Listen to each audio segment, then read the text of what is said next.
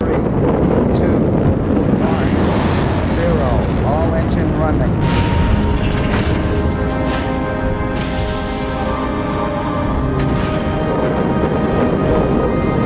Liftoff. We have a liftoff. 32 minutes past the hour. Liftoff on Apollo 11. Hola, hola, un saludo para todos los que están escuchando este nuevo podcast. Soy Kevin Sánchez hoy me encuentro con una nueva invitada especial a nuestro canal Lift of. Entonces, quiero que aprovechemos bastante este rato, que será de muchísimo provecho todas las experiencias y consejos que nos viene a compartir hoy María Fernanda Guerrero. Entonces, voy a dejar que ella se presente para quienes no la conocen y pues bienvenida. Hola Kevin, muchísimas gracias. Este, demasiadas gracias por invitarme al podcast. Estoy muy emocionada. Bueno, este, para comenzar, mi nombre completo es María Fernanda Guerrero Quesada. Tengo 22 años. Este, y de verdad que estoy súper emocionada porque esos espacios son muy importantes. Uno nunca sabe qué persona te puede estar escuchando y qué persona puedes inspirar. O sea, esos espacios son increíbles y ahora te agradezco montones. Buenísimo, Fernanda. Ahí vamos a ir viendo entonces con detalle cierta parte de tu experiencia eh, relacionada a distintos proyectos en los que has participado. Y por ahorita me gustaría iniciar preguntando un poco sobre vos. ¿A qué te dedicas actualmente? ¿La carrera que estudias? ¿Qué pasatiempos hay por ahí? ¿Dónde nació esa idea de combinar eh, tu carrera con temas espaciales o diversos proyectos y demás aspectos que van definiendo a la Fernanda de hoy en día? Me- mi pasión es leer totalmente. Me encanta leer libros de divulgación científica. Super nerd. Colecciono libros de, de leyendas costarricenses porque a veces como ticos ignoramos mucho la mitología que hubo antes aquí en Latinoamérica. También me encanta escuchar música, especialmente metal. Sé que es como, ajá, pero me encanta el metal. Este, respecto a mi carrera, bueno, este, estudio medicina, medicina y cirugía, enamorada totalmente y eternamente de mi carrera porque siento que es una manera increíble de poder ayudar a otros, es una carrera de mucha solidaridad, de mucha empatía, y es algo que desgraciadamente a nivel de carrera se ha perdido montones. Yo me acuerdo cuando antes la gente quería estudiar medicina solo por el dinero y no, o sea, hay maneras más fáciles de ganar dinero que, que trabajando con personas, ¿no? O sea, es, es increíble. El amor por la carrera nació desde chiquita, bueno, no tanto desde pequeña directamente con medicina, pero de chiquita, eh, cuando yo estaba como con 10 años, eh, una profesora preguntó qué queríamos ser de grandes y yo dije que quería ser científica. Nunca pensé que iba a llegar a ser médico, entonces, estamos en el proceso. Yo, yo realmente ya dejado abandonado el sueño hace mucho, este, porque yo pensaba que no era capaz.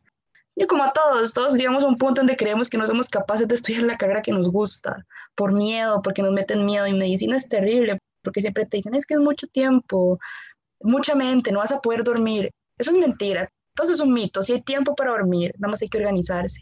Pero todo comenzó porque perdí varios familiares por, por cáncer y no, no, el problema no es el cáncer directamente, sino que los doctores hicieron un diagnóstico erróneo, decían que no era cáncer, decían que era otra, decían que era problemas de úlceras en el estómago, pensaban que era menopausia, cuando en realidad era puro cáncer.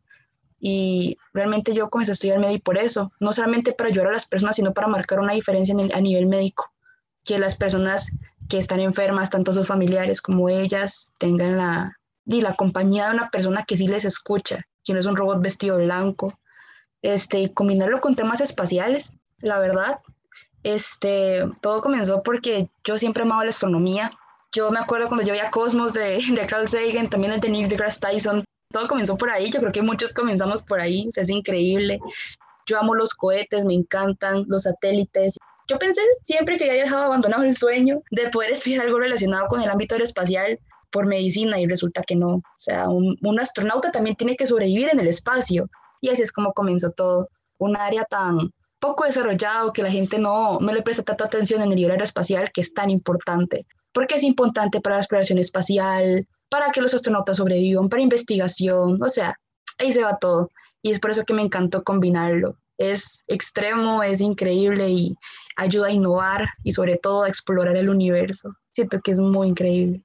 Qué interesante eso, que pues si bien es cierto, esas experiencias te han marcado bastante para seguir tu propio camino, dedicarlo a las actividades que te gustan y te apasionan. Si bien es cierto que conoces y pues ya hemos comentado bastantes organizaciones a nivel estudiantil, a nivel de inclusión, a nivel profesional, que se están eh, involucrando y haciendo una gran labor para motivar a muchas más personas a dedicarse al tema espacial. El día de hoy nos vamos a enfocar en ciertos proyectos, primero sobre SWICE.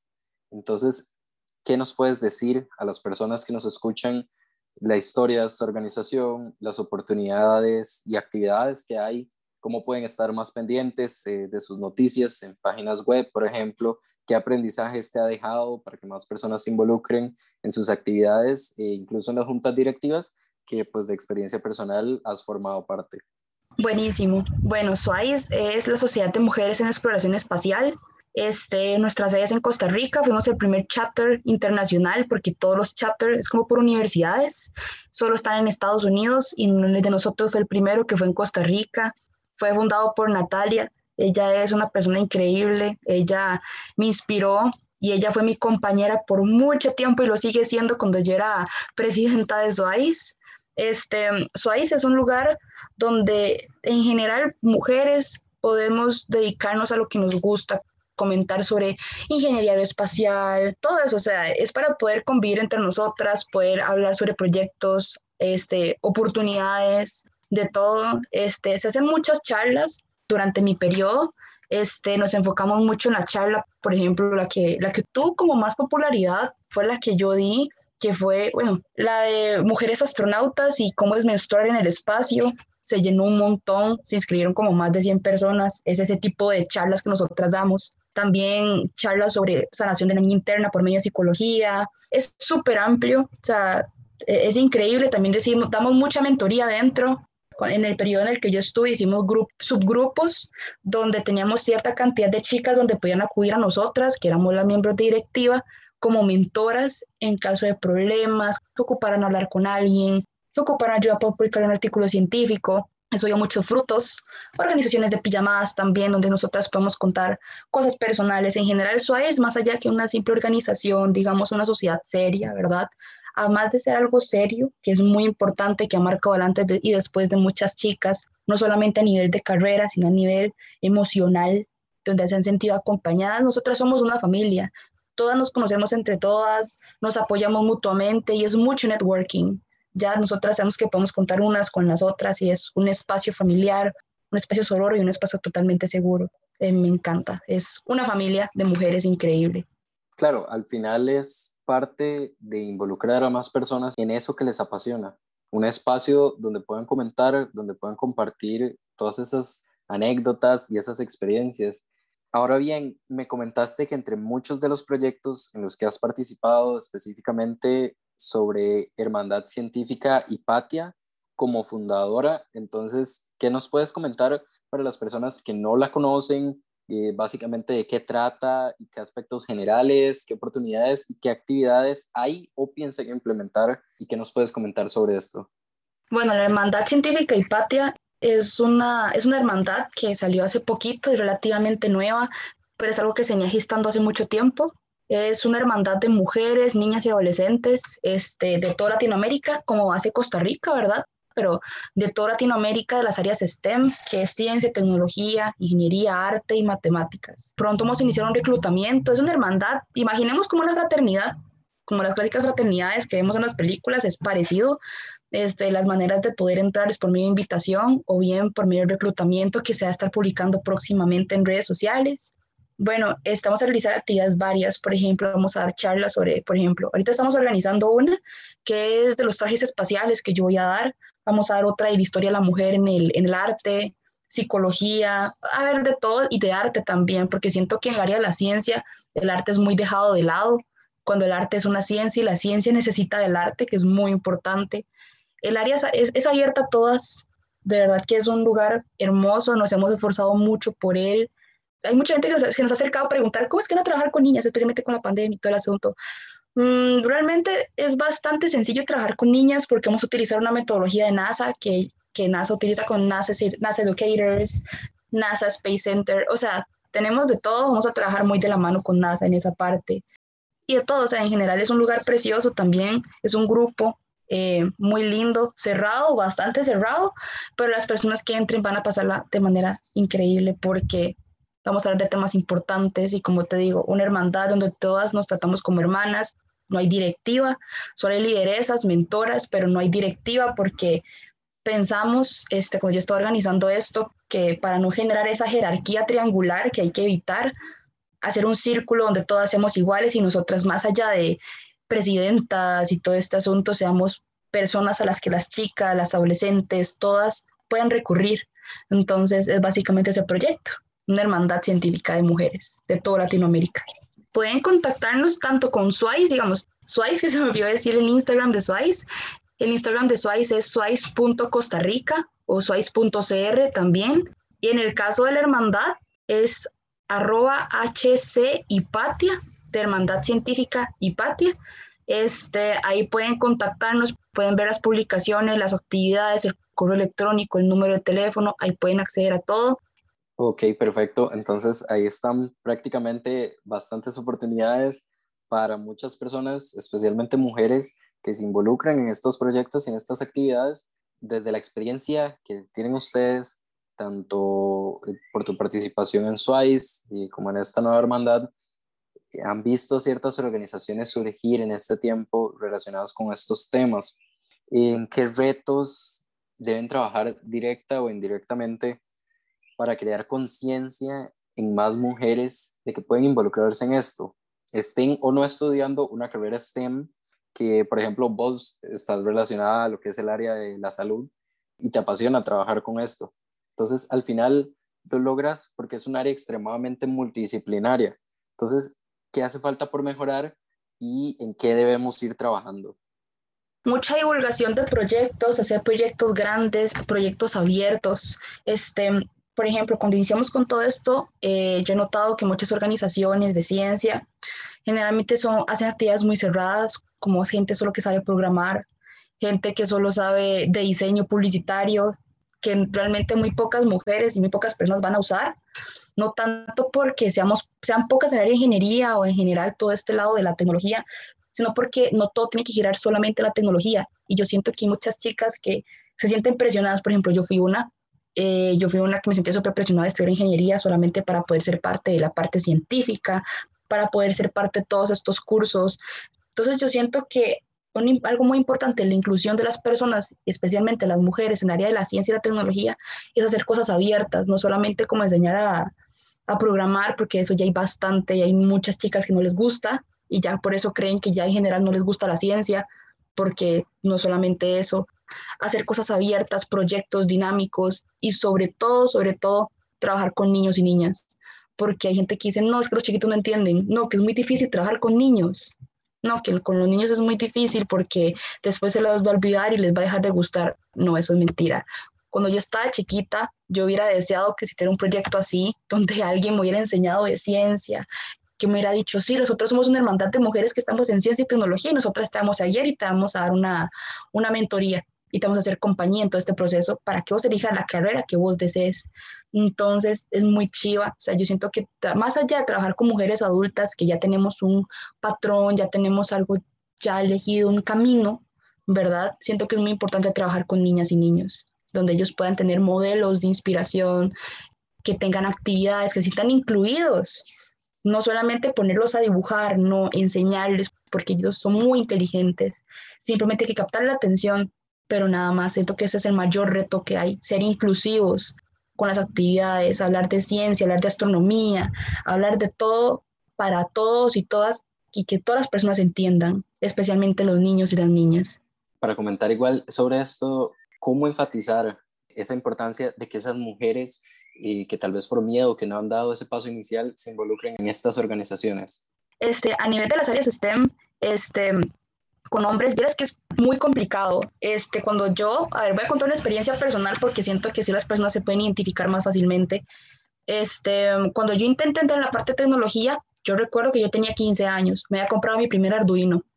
Este, y yo estaba súper emocionada, estaba buscando un, lugar donde meterme. No voy a mencionar el nombre de la organización porque es muy conocida, pero yo escribí y yo dije, bueno, hola, yo soy María Fernanda, tengo 15 años, tengo un Arduino, quiero aprender. Resulta que acontece que el muchacho que me atendió, que era el que a los talleres, me acosó sexualmente.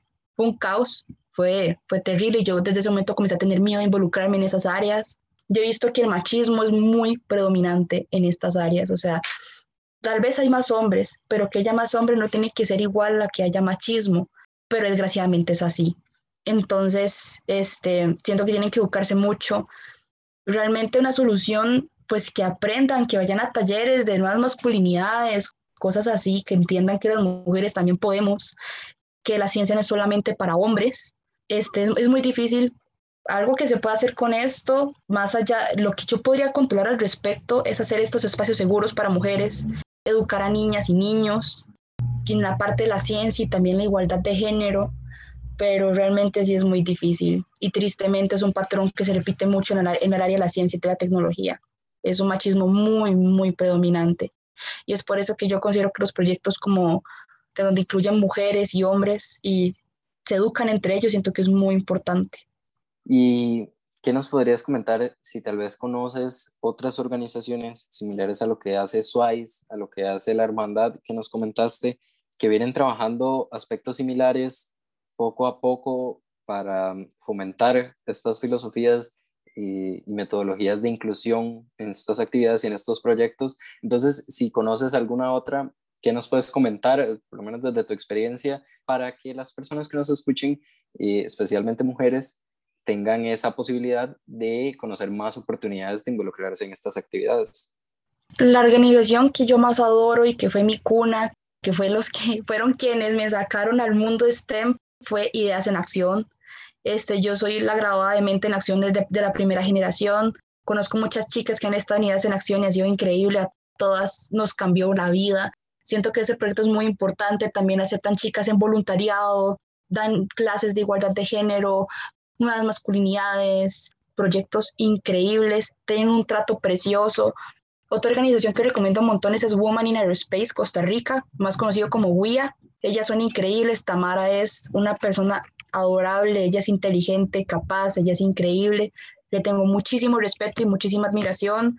Y eh, ya en sede de Estados Unidos, este, Girls for Science, que es un club de, de chicas. En Alemania está un grupo del que soy parte también que se llaman Mujeres en Inteligencia Artificial y Áreas STEM es muy increíble, son, son mujeres ya adultas, ya prácticamente que mujeres ya a partir de los 40 años, entonces es muy dinámico, lo organizan de manera increíble.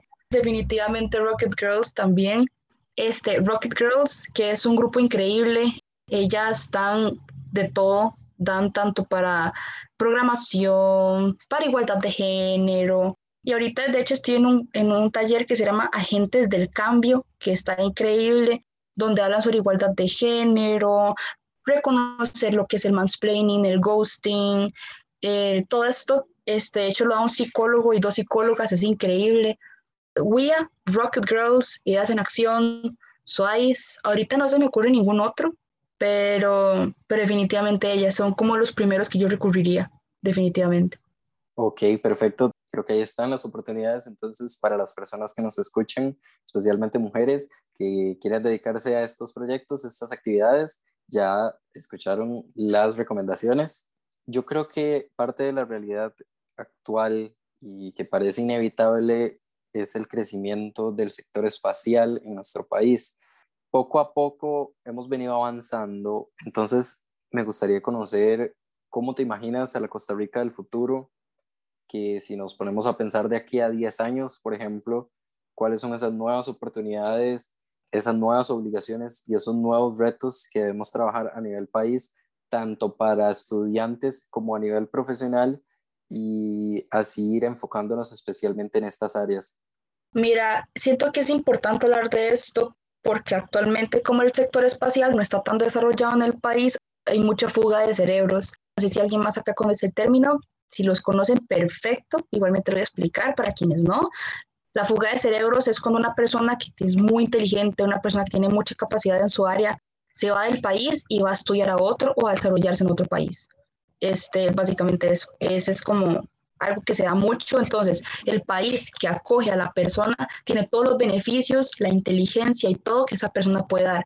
Este, eh, la, fuga, la fuga de cerebros es algo que se da demasiado.